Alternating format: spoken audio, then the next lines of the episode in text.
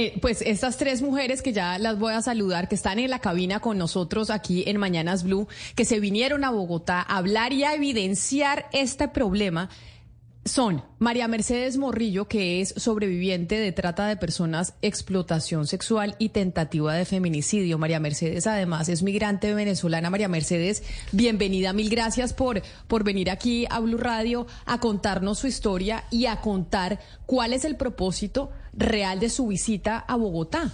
Bienvenida. Hola, ¿qué tal? Muchísimas gracias. Y es, ustedes están, usted, eh, María Mercedes, vinieron a Bogotá, usted en una condición particular de migrante venezolana, representando un poco lo que pasa con muchas mujeres venezolanas que llegan a Colombia o que se las traen también a Colombia a explotarlas eh, sexualmente. María Mercedes, ¿Qué es lo que ustedes quieren decirle a los, a los legisladores en esta visita? ¿Cuál es el mensaje principal que traen? Mira, eh, la prostitución tiene una, cara de empoderamiento muy falsa. Las mujeres tienen, tenemos pues realmente eh, una necesidad muy grande para, para, entrar en ese mundo. Y pues te digo, para entrar encontrás mil formas, mil medios, redes sociales, imágenes, periódicos, pero para salir, hmm, para salir es complicado. Es, es, sí, siempre estamos oyendo eh, de cómo eh, la mujer que decide entrar en prostitución es eh, dueña de su cuerpo y toma esa decisión y lo quiere hacer porque, porque le parece que es una forma para poder generar un ingreso. También está en, con nosotros Mariluz López Henao. Ella es antioqueña también, como María Mercedes es sobreviviente de la explotación sexual y está con nosotros. Mariluz, bienvenida. También gracias por venir aquí a la de Blue Radio, por estar conectada con, eh, con nosotros, Mariluz. Y sobre lo que decía precisamente María Mercedes, ¿qué decirle a esa gente que menciona que las mujeres toman la decisión de entrar en prostitución y que toman la decisión de, de prostituirse? Ustedes entiendo que traen un mensaje distinto que eso no es así, que no es como decir que es que las mujeres son libres de prostituirse si quieren, siendo usted de hecho sobreviviente de prostitución. Eh, muchas gracias por la invitación. Eh, qué bueno estar aquí en Bogotá hablando sobre este tema y no venirse a prostituir como lo hice yo en el barrio Santa Fe. Eh, dijiste ahora que, que las mujeres somos dueñas del cuerpo, pero en realidad el que es dueño del cuerpo es el que paga. Entonces, es una manera de cómo quieren hacer ver, entre comillas, el trabajo sexual y el trabajo sexual empoderando, para mí no me gusta eh, romantizarlo, para mí la prostitución es violencia y es, es un campo donde tenés que estar o alcoholizado o drogado para poder estar sin estar. Entonces, es un mundo que te atrapa y no te das cuenta, en donde llegas, como decía ahorita la compañera María, donde llegas y es muy difícil salir. Es una telaraña que te atrapa, eh, como las puertas que se abren pero no te sueltan. Y si te sueltas, te sueltan jodido, porque te sueltan, pero Dios mío, tiene que haber mucha voluntad o pasarle a uno muchas cosas para poder dejarlo, porque está de por medio la drogadicción, el alcoholismo. Entonces, es muy difícil porque ya quedas jodido. Tu mente queda rayada y quedas jodido. Mariluz, las dos han dicho que se quiere vender el discurso de que la prostitución es empoderamiento y que la prostitución es la mujer siendo dueña de su propio cuerpo. Cuando ustedes dicen ellos quieren vender, ¿quiénes quieren vender ese discurso? ¿Quiénes quieren vender el discurso? Pues la contraparte de que dice que, que, que el empoderamiento femenino por el cuerpo y en donde solamente el 1% de que se hizo una encuesta, un estudio, eh, la Secretaría de la Mujer de acá de Bogotá, en donde solamente el 1% dice que sí es, eh, que sí es trabajo o que les gusta. Pero ¿dónde queda el 99%? O sea, yo me acuerdo que en las marchas que se hicieron se comprometió a que iban a apoyar a las personas vulnerables, a la población más, más afectada. Entonces es importante que se cumpla con esto. ¿Por qué nos quieren a meter todas dentro del mismo costal? O sea, entonces, ¿por qué mejor no se apoya ese 99% de las mujeres, las que decimos que eso no es un trabajo? Y también desde, desde, los, desde los que se ordenan eh, los que mandan, porque, porque quieren empoderarlo y llamarlo así. O sea, ¿qué derecho tiene una mujer sobre su cuerpo? Por ejemplo, con la menstruación. Y si quieren les leo un texto acerca de la menstruación, porque eso no lo sabe mucha gente, cómo hay que pararla. En mi libro La guerra me hizo puta, dice, muchas mujeres en su periodo menstrual se taponan para poder ejercer. A mí no me gustaba. Por eso viajaba justo para poderlo pasar en casa. Por lo general los hombres no se dan cuenta porque el tapón está profundo. Pero no falta que el que se entera reclame de manera violenta a una mujer por tenerlo. La violencia va desde frases como sucia, gas. No me como esa mujer con el periodo, enferma, devuélvame la plata. Que me engaño hasta golpes. A muchas mujeres desde el privilegio o normalmente pueden tener su periodo en la casa y, se dejan venir su, su menstruación, ¿cierto? Pero a nosotras las putas nos toca taponanos con esponjas, con tacos de algodones llenos de aceite, de escrotrimasol. Entonces, eh, yo les pregunto a ustedes, ¿eso es empoderar a la mujer? Tener un taco adentro que mientras te penetran, lo entran y entran. Entonces, mm, para sacarlo a veces uno tiene que hacer cunclillas, tiene que o ir al hospital o le da una infección. ¿Qué va a pasar cuando las mujeres le dé una infección o estén por allá? La ARL va a responder por nosotros o por las mujeres cuando estén con su periodo. ¿Cómo va a ser eso? Aquí lo que entiendo y quiero saludar también a, Verena Suárez, que es otra mujer que está con nosotros también en cabina, agradeciéndole eh, venir que también es eh, víctima y sobreviviente de explotación sexual, también estuvo en, eh, en prostitución. Es cartagenera, de otra ciudad, así como Medellín, Cartagena, otro de los epicentros de la explotación sexual en, en Colombia. Verena, entonces entiendo que el mensaje que quieren enviar ustedes acá es decir en Bogotá que es que la prostitución no es un trabajo que es que aquí las mujeres, o el 99%, según eh, nos estaba diciendo Mariluz, no lo hacen porque realmente quieran, sino lo hacen porque no tienen otra opción. Y decirle a esa gente que aquí en Bogotá genera la discusión de no, las mujeres deben ser libres y, toma, y si quieren prostituirse, que se prostituyan. Que ese no debe ser el mensaje que, que, se, que se envíe desde, desde el gobierno y desde el Congreso y desde quienes toman las decisiones en legislación. Bueno, nosotras como sobrevivientes debemos recalcar, recalcamos que la prostitución no es un trabajo. ¿Por qué motivo? Porque viola los derechos de las mujeres. Para estar en la prostitución se necesita estar drogada, alcoholizada. Y tras de eso nos deja trastornos psicológicos, porque las secuelas son grandes. Muchas de nosotras tenemos que vivir bajo medicamento psiquiátrico por esa razón, no podemos decir que la prostitución es un trabajo digno y ejemplar. Yo, en particular, fui víctima de explotación sexual infantil. Desde muy niña, a los 12 años, conocí muchos refugios de bienestar familiar, cosa que no, no fue reglamentada en mi niñez pero bueno, le doy gracias a Dios porque conocí la Fundación Empodérame y Empodérame rescató mi dignidad como mujer. Por eso hoy queremos alzar la voz, tú que me estás escuchando, en tu casa, en donde estés, que la prostitución no se debe reglamentar como un trabajo, sino como una violación que viola todos los derechos humanos de las mujeres, niñas y niños. Acá hay mucha gente que nos está escribiendo a través de YouTube y a través de nuestra línea de WhatsApp 301-764-4108 y recibo mensajes como el de Roberto y yo creo que esto, este mensaje que les voy a leer para ver quién de ustedes tres eh, me ayuda a responderlo, ¿qué, ¿qué, le decimos? Roberto nos dice, eh, no, es Luna de hecho, habla Luna. Y sobre el tema de la prostitución, Camila, no es cierto que el 1% de las mujeres que están en prostitución no les gusta. Y ella, ella nos dice así, es triste decirlo porque soy mujer, pero he visto, he visto y conozco muchas mujeres que se meten en prostitución por lujos y son mujeres jóvenes, estudiantes y trabajadoras que quieren lujos y, y, y por eso lo hacen. ¿Qué responderle a este imaginario que tiene una mujer que dice, no es cierto, hay muchas mujeres que sí terminan en prostitución porque eso es lo que quieren, porque eso es lo que buscan? Eh, bueno, listo, o sea, yo lo único que le puedo decir a esa persona es las que quieran estar en la prostitución, las que quieran estar en ese mundo, es muy respetable.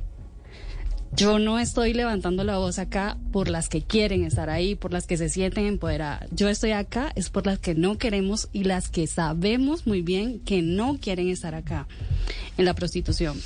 Mira, eh, soy una de la que puedo servirte de testigo, puedo dar mi testimonio, perdón. Eh, las mujeres que salen de la prostitución, webcam y todos ese tipo de, de modalidades son pacientes psiquiátricas, eh, terminan con muchísimos traumas, con muchísimos dolores, tristezas, falencias. Es más, las mismas putas abandonamos a nuestros hijos por eso, por dinero, por nada.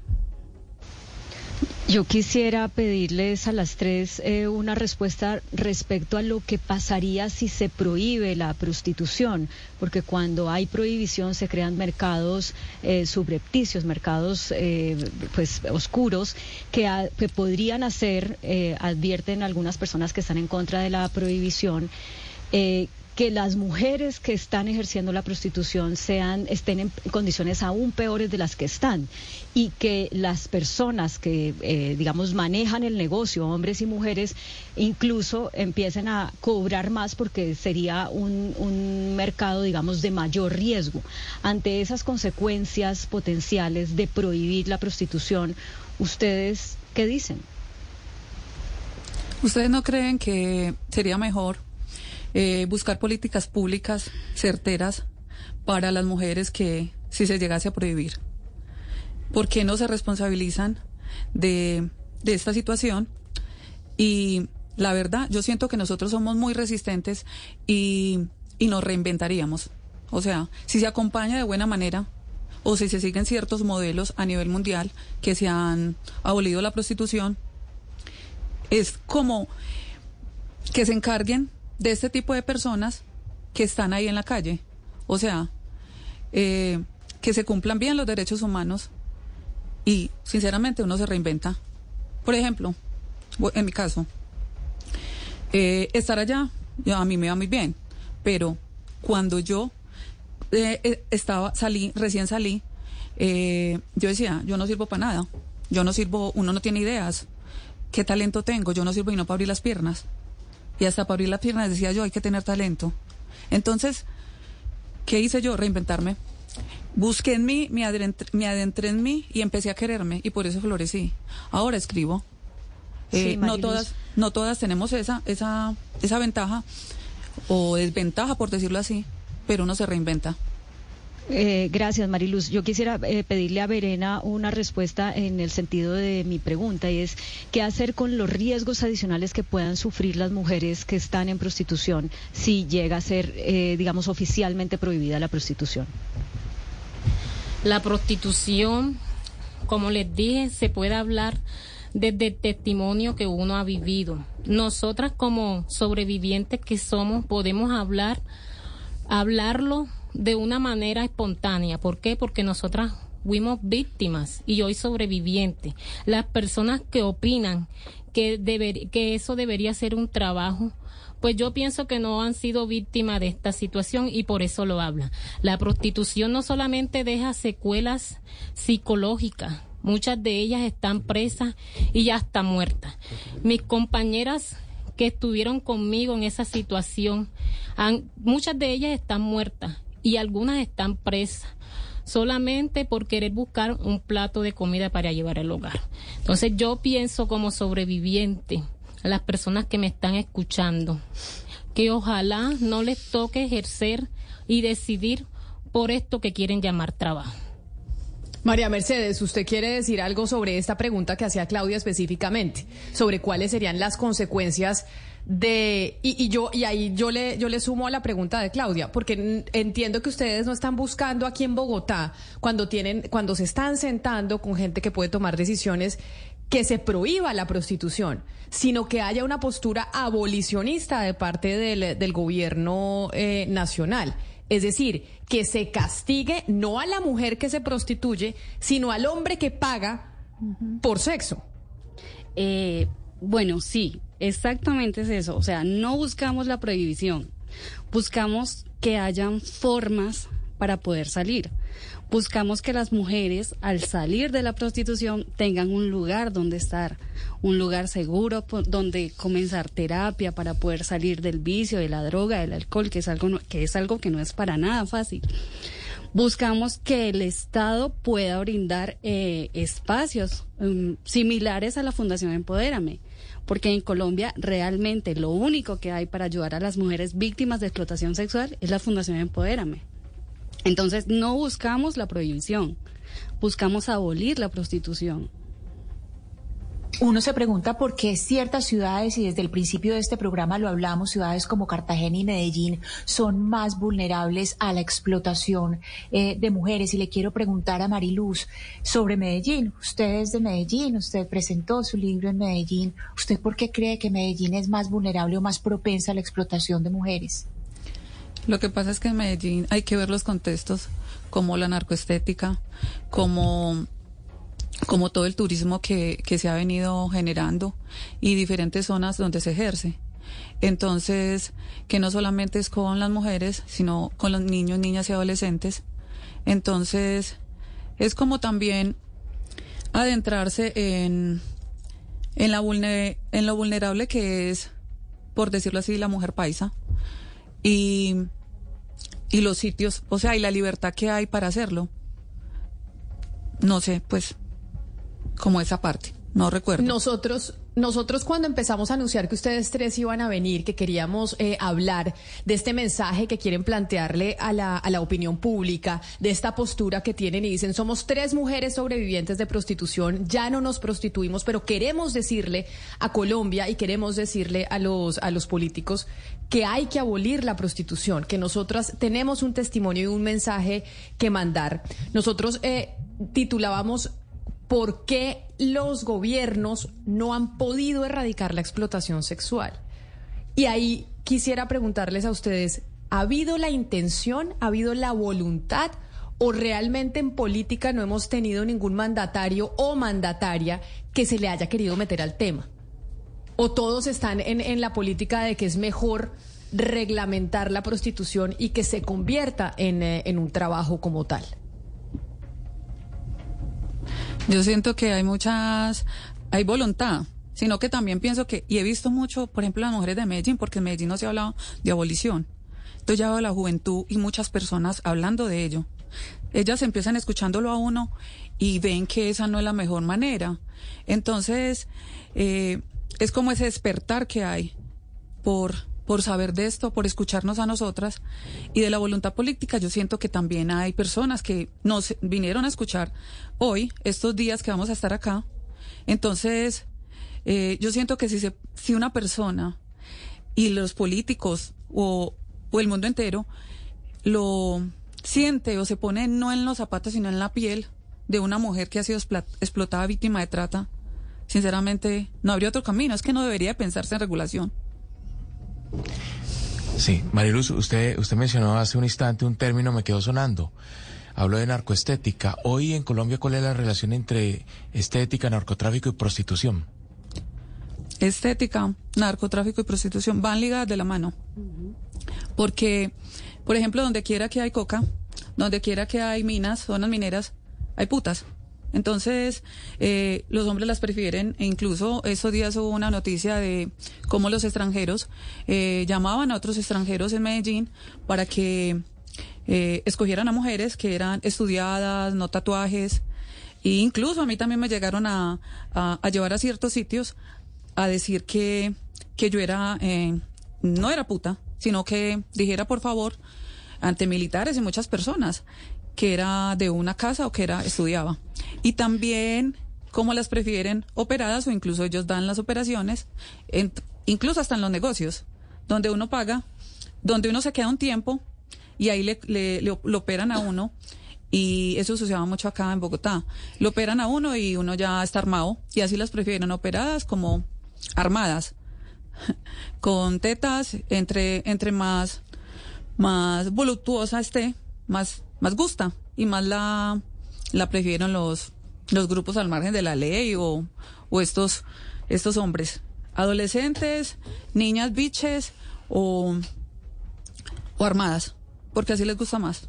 Por ejemplo, yo soy una mujer voluptuosa Y era como ese prototipo de mujer para estar en diferentes zonas y, y gustarle a ciertos tipos de, eh, de hombres. Le preguntaba a mi compañero Hugo Mario Palomar desde Cali.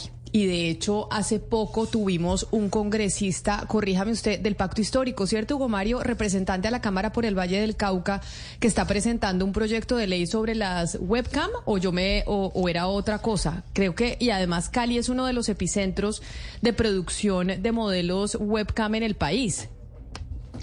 Sí, sí, sí lo es Camila y, y no unos, creo que se han presentado varios proyectos intentando eh, regularizar o regular en, en, Colombia a través del Congreso, a través de una ley en el Congreso, el tema de las de las eh, mujeres que trabajan a través de plataformas digitales. Eh, pero hasta ahora pues no ha pasado nada con eso. Por el contrario, es que... crece más la, la oferta de, de, de, este tipo de sexo, de esta actividad sexual crece más y, y, ya incluso hay organizaciones o asociaciones de este tipo de, de actividades. Y es que de hecho, ¿por qué se lo pregunto? Porque María Mercedes en una de sus respuestas mencionaba también las webcamers. O sea, no solo eh, mencionaba las mujeres que pues se han terminado prostituyendo por muchas razones, pero más que porque ellas quieran, sino porque no han tenido otra opción. En este eh, mensaje que ustedes vienen a mandar y que están eh, pregonando, ¿por qué hablan de las webcamers, eh, María Mercedes? ¿Por qué se meten también con esa industria? ¿Cuál es el peligro de la industria webcam para las mujeres? Bueno, en la prostitución, la puta está en la habitación con un hombre y, y obviamente tiene muchísima, muchísima pérdida por la vulnerabilidad. Pero la mujer que está en el webcam, ¿qué sucede? A la mujer le piden, necesito que te tomes tu orina, necesito que te embarres de popó y te lo estoy diciendo así. Eh, si tenés niño cerca, eh, bueno, vamos a tocarnos con el niño y eso es algo que realmente me parece tan asqueroso porque pues estás hablando con personas en el extranjero que te están pidiendo cosas que vulneran tu, tu ser de mujer. O sea, es muy complicado. Hay algo, Camila, y le refresco la, la, memoria, inclusive en estos micrófonos tuvimos al representante por Antioquia, John Jairo Bermúdez, eh, que él buscaba la, eh, la, regulación de modelos webcam y, y, recuerde que le preguntamos en estos micrófonos si él diría con orgullo que su esposa eh, o su hija eran webcam y silencio sepulcral. Ahí sí se quedó. Defiende muy mucho las webcam, pero en el momento que se le mete la ya familia, me acuerdo. sí, era Antioquia del Cauca. Sí, sí, señor. Era de Antioquia. Pero ahí, ahí, entonces, Ana Cristina, surge la gente que dicen que es que es un tema de, de, moral, porque siempre dicen es que es un tema de moral, porque si la mujer quiere hacer eso, o sea, si la mujer eh, toma esa decisión, quienes eh, contraargumentan frente a por qué no, no reglamentar y decir que la que las webcamers están haciendo un trabajo y que finalmente se paguen impuestos y que y que, y que contribuyan a los al fisco de la de la nación hay que, que, responder, porque ese es otro de los argumentos y de la cantidad de gente que nos está escribiendo a través de YouTube y a través de nuestra línea de WhatsApp. Sí, lo que pasa, Camila, es que ahí hay que eh, remitirse a cómo define la Organización Internacional del Trabajo, cómo define un trabajo decente. Y dentro de los parámetros del trabajo decente está la definición de dignidad, las condiciones de dignidad. Y yo creo que las tres sobrevivientes de Empodérame con que están hablando nos han dado una ilustración eh, suficiente y bastante tenebrosa de, la forma en que se trata eh, a las mujeres que son explotadas. Yo le quisiera preguntar a María Mercedes. María Mercedes, usted es inmigrante. Y, y, y, quisiera que nos contara un poco cuáles son las mujeres que son más vulnerables a la explotación sexual. Mira, eh, yo no te voy a responder como migrante porque me parece realmente que todas las mujeres sufrimos de vulnerabilidad, sea colombiana, venezolana, quien sea. O sea, es, es algo ilógico legalizar la prostitución por lo siguiente. Eh, en mi caso, yo soy sobreviviente de feminicidio un putero me apuñaló. Ahí la EPS, ¿qué hace? Me, me indemniza. Por ejemplo, el día en que me venga la menstruación, me dan cinco días de descanso y eso me lo va a pagar la EPS. O sea, ¿cómo haríamos ahí? Realmente todas las mujeres somos súper vulnerables en ese sentido. No es solo la migrante, no es solo la, la bonita, no es solo la rubia, somos todas, porque todas las mujeres, lamentándolo mucho, sufrimos muchísimas violencias. Cuando usted, yo de verdad me parece que las tres eh, son muy valientes y de estar aquí en las cámaras de, de Blue Radio, de aceptar esta transmisión con nosotros, de venirse hasta Bogotá a mostrarle al país y a decirle a Bogotá, mire, esto pasa y las mujeres que están en prostitución, realmente esto no es un trabajo digno. No se puede decir que esto es un trabajo, son mujeres que están siendo explotadas eh, sexualmente. Seguramente muchos de los hombres que ustedes se encuentran, en, eh, en este proceso de, de, socializar, pues son como ustedes mismos lo llaman, puteros, pues que pagan por sexo. ¿Cómo ha sido eh, la receptividad en Bogotá y en las administraciones con las que ustedes se han reunido frente a esta intención de decir tenemos que montarnos en Colombia en una agenda abolicionista porque hay muchas mujeres que la están pasando muy mal? Eh, yo quiero decir algo antes de que de pronto respondan María. Eh, Ahorita estaban hablando de las modelos webcam. Incluso muchas de ellas no creen que eso es prostitución. Es prostitución desde cierto privilegio. Entonces, yo he dicho, la prostitución tiene niveles. No es lo mismo la puta que se para en la calle en cierta zona a la que se para en la calle en otra zona. No es lo mismo las que so, est eh, están en lugares de masajes o las que están en burdeles a las que están eh, como OnlyFans o vendiendo contenido o las que están en estas plataformas de webcam es prostitución con cierto privilegio.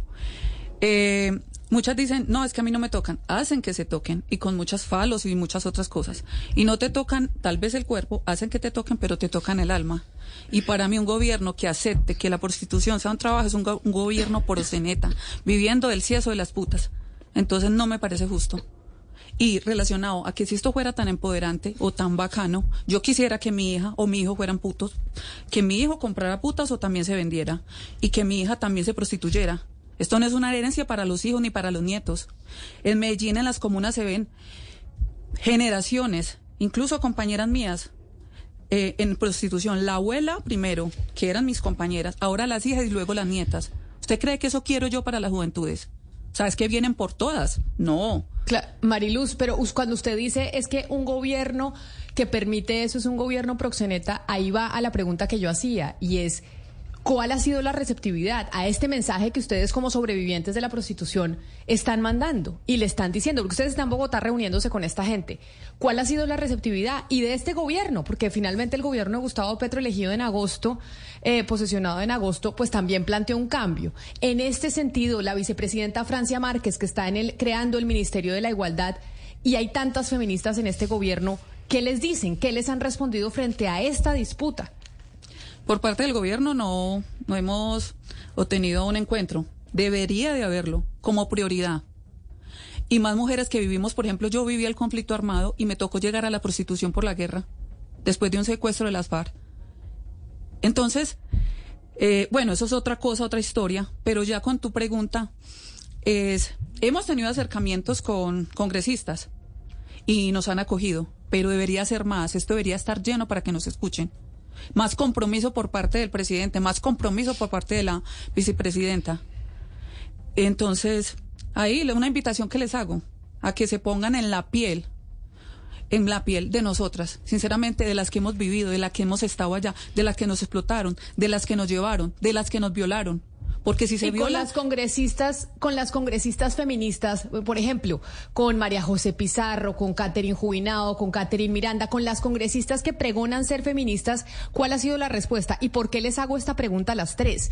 Porque una de las, uno de los temas que divide al feminismo en el mundo es precisamente este de la prostitución. Hay muchas feministas que dicen la prostitución debería legalizarse, reglamentarse y de ser eh, determinado como un trabajo. Y hay otras que decimos que no, que debería abolirse. ¿Cuál es la postura de las mujeres feministas en el Congreso de la República y en el gobierno de Gustavo Petro frente a este tema de la prostitución? ¿Ustedes lo tienen claro o no lo saben? Yo siento que si una mujer es feminista no permitiría eso, que otra mujer sea objeto de consumo. Y ya le dejo la palabra a mi compañera. Mira, la mejor respuesta que yo le podría dar a esas mujeres es que vayan un fin de semana a un bar a un burdel o a un chongo, que es lo más bajo, ¿no? O mejor dicho, que se paren en una esquina a ver qué van a sentir ellas. ¿qué seguridad van a sentir siendo putas de una esquina?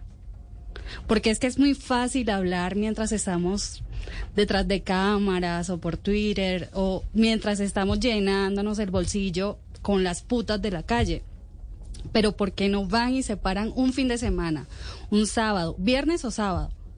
Desde las 12 de la noche hasta las 2 de la madrugada, aguantando frío, aguantando peligros. A ver qué tal les va a parecer la putería o la prostitución. Lo que pasa, Claudia, y esta pregunta es que yo creo que no ha, no, ha, no ha habido claridad, ¿no? De parte del gobierno de Gustavo Petro y de las feministas que están en el Congreso de la República y que están en el gobierno frente a cuál es su postura. Y, y sobre este punto sí sería importante que tuvieran una postura y que supiéramos cuál es entonces la agenda feminista en este sentido en el gobierno de Gustavo Petro frente al caso de la prostitución. Porque sabemos que frente al caso de los vientres de alquiler, como eh, presentó el proyecto el ministro Néstor Osuna, es precisamente que sí se pueda eh, alquilar un vientre en Colombia. En el caso de la prostitución, yo no he oído como respuesta y postura clara al respecto. Yo tampoco, Camila, eh, pero también hay que decir que las mujeres que ejercen la prostitución, que no están a favor de la abolición, son mujeres que incluso una de ellas se lanzó, eh, no, creo que fue a la, a la, Cámara, no quedó, pero son mujeres que también son pues muy, muy activas y ahí pues hay un choque de lo que podríamos llamar derechos, eh, incluso al libre desarrollo de la personalidad, que se vuelve un conflicto que, que no se puede solucionar. Pero mire, yo quisiera eh, preguntarle a Mariluz sobre nuestro buzón. Eh, hace tres semanas lanzamos un buzón que se llama No es normal, es acoso sexual para hacer pedagogía sobre, para que la gente nos mande mensajes de voz y nos diga qué considera que es acoso o que nos cuente situaciones de acoso. Y nos ha llamado la atención que hemos recibido muchos mensajes, incluso de mujeres, diciéndonos que somos unas exageradas. Y el argumento general es que los hombres, que parte de la naturaleza del hombre es admirar la belleza de la mujer y que esto a muchas mujeres les gusta porque les sube la autoestima. Y yo quisiera saber si ustedes ven alguna relación entre esa forma de pensar y algo que, pues, que ustedes vivieron en carne propia como la prostitución. Mariluz. Mari, eh, Claudia, pero antes de que Mariluz le responda, si quiere, Mariluz, le voy a poner eh, la promoción de este buzón de No es normal, es acoso sexual, de esta sección que estamos teniendo hace tres semanas aquí para que usted pueda responderle pues con mayor conocimiento de causa la pregunta a Claudia. Miradas sugestivas. Comentarios sobre tu aspecto físico. Chistes sexistas. Y muchas otras conductas que creemos normales son acoso sexual. Cuéntanos alguna de esas historias que pensabas que era normal, pero que ya te diste cuenta que es acoso sexual. Envíanos un mensaje de máximo un minuto al WhatsApp 301-764-4108. Pondremos al aire las vivencias que contribuyan a desnormalizar el acoso sexual. En Mañanas Blue 10 AM estamos de tu lado.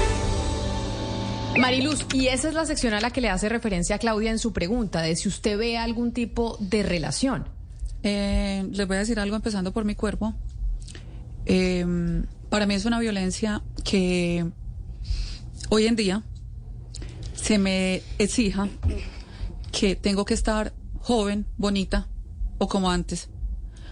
Eh, es, es acoso y, que los hombres quieran pues, y que uno diga que tan lindo que se ve. No, yo me armé para vender. Yo me puse tetas, me hice todas las cirugías habidas por haber y hasta me cosí la lengua dos veces para estar delgada, para estar en un prostíbulo y gustarle más a los hombres. Si fuera tan lindo y tan rico, o sea, no nos han enseñado a querernos. Por eso hacemos lo que hacemos para poder estar allá, armarnos y gustarle a los hombres. Y los hombres nos ponen a pelear entre nosotras mismas. Entonces sí es acoso, eso es un tipo de violencia estética de que nosotros tengamos que estar lindas, eh, bañadas, arregladitas para poder gustarle a los hombres. No, debería de ser así. Deberíamos de vernos hermosas porque nos enseñaron a querernos. Pero una cosa es que una mujer se quiera, estando no en la prostitución, y otra es que la puta se quiera. Porque uno no se quiere, uno se siente como una basura. Yo eh, sí les quiero agradecer enormemente a las tres, porque yo sé que este viaje a Bogotá, yo sé que esta reunión con diferentes personas con las que eh, pues tienen citas programadas para contar esta historia, para decirles somos eh, sobrevivientes de prostitución y queremos enviar este mensaje. Claudia em, mencionaba que había también otro colectivo de mujeres eh, muy activas que habían ejercido la prostitución y que son pro prostitución, pro prostitución como un trabajo digno. Ahí quiero, eh, para terminar, preguntarle, eh, Verena, ¿qué pasa con esas otras mujeres que también tienen eh, ese, ese colectivo, que también son supremamente fuertes haciendo lobby, que también están trabajando en pro de decir, no, bueno, si acá nos queremos prostituir, pues que la prostitución sea un trabajo? Bueno, yo como sobreviviente puedo decir que ellas todavía están en ese marco de no conocer sus derechos y no hacerlos valer como mujer que son. Pienso que no ponen en práctica el, amor propio a, sí, a sí misma, ¿no? Como lo hemos ponido en práctica mis compañeras y yo. Entonces pienso que ellas deberían de esclarecer y poner en práctica todos sus derechos. Eh, yo quiero recalcar, yo fui víctima de explotación sexual infantil y otorgué un tiempo en vestirme como hombre para esconder mi identidad femenina. Pero me engañé a mí misma porque los hombres me buscaban aún más. Y aún otras mujeres también lo hacían. Y pienso que estas mujeres que me buscaban, yo pienso, y, o sea, miro que este grupo de mujeres que están queriendo decir que es un trabajo, son ese poquito de mujeres como el 1%, el 1% que está a favor de esto, porque esto no puede ser un trabajo, porque violan nuestros derechos como mujeres, psicológico y físicamente. A mí se me hace un nudo en la garganta cada vez que empiezo a oír las historias eh, de ustedes y por eso les agradezco enormemente una vez más que estén aquí y que seguramente están hablando por muchas mujeres que están en estos momentos eh, siendo explotadas sexualmente en Colombia. María Mercedes Morrillo, mil gracias por venir. Verena Suárez, mil gracias por estar aquí en la cabina y en los micrófonos de Blue Radio. Y lo mismo Mariluz Henao, eh, yo te a las tres. algo. Eh, claro que sí. Antes de irnos, quisiera dejarlos con una reflexión. No sé si tengamos tiempo. Claro que sí, la escucho. Bueno, de mi libro La guerra me hizo puta, les voy a leer un texto para que las personas se empaticen y sientan o vivan ¿Qué siente una puta? ¿Te han usado como letrina más de 20 hombres en una noche? Tu boca, vagina y ano han sido recipientes de cuanto tipo quisiese pagar o violentar. Te han dicho mal polvo, ni pa' puta servís por no hacer venir en media hora un crío. Han regateado tu cuerpo como pollo, tocino, carne en un enfriador. Te has expuesto a la burla, el señalamiento, la discriminación y la violencia por estar en una esquina. Has llorado teniendo un hombre asqueroso encima que te lame las orejas y las lágrimas. Has estado toda una noche en tacones puntilla con frío, sin un peso, en el sin un peso, con el estómago vacío y llena de cansancio. Has sentido que hasta las demás personas no valen nada porque en la noche cobraste por tu cuerpo. Han ido contigo para limpiar sus malas energías después de asesinar a alguien. Te han robado después de cogerte. Te han violado uno o varios hombres y es normal que eso pase porque a las mujeres malas y de vida alegre están para complacerte y con ellas se puede hacer lo que quieran. Le has ocultado a tu familia, vecinos e iglesia tu profesión porque la vergüenza te invade y no quieres que tus hijos tomen ese camino. Te han roto el corazón, te han llenado de ilusión. ¿Acaso saben si las putas nos enamoramos? Te han echado a la suerte entre varios y tú has sido el premio mientras se rifa y se celebra con una ronda de copas. A la mayoría de mujeres nos han llamado putas por libres, por locas, pero no todas realmente lo han sido. Ahora si entiendes que vive y siente una puta, pues deja de llamarnos putas, sin considerar lo que hemos vivido y lo que duelen esas cuatro letras. Muchas gracias. Mariluz, muchas gracias. Muchas gracias por esas palabras. Y precisamente estas tres mujeres están aquí para decirle al, gobierno nacional y para decirle a la opinión pública que la prostitución no, no es un trabajo. Ese es el mensaje que ellas quieren enviar desde estos micrófonos.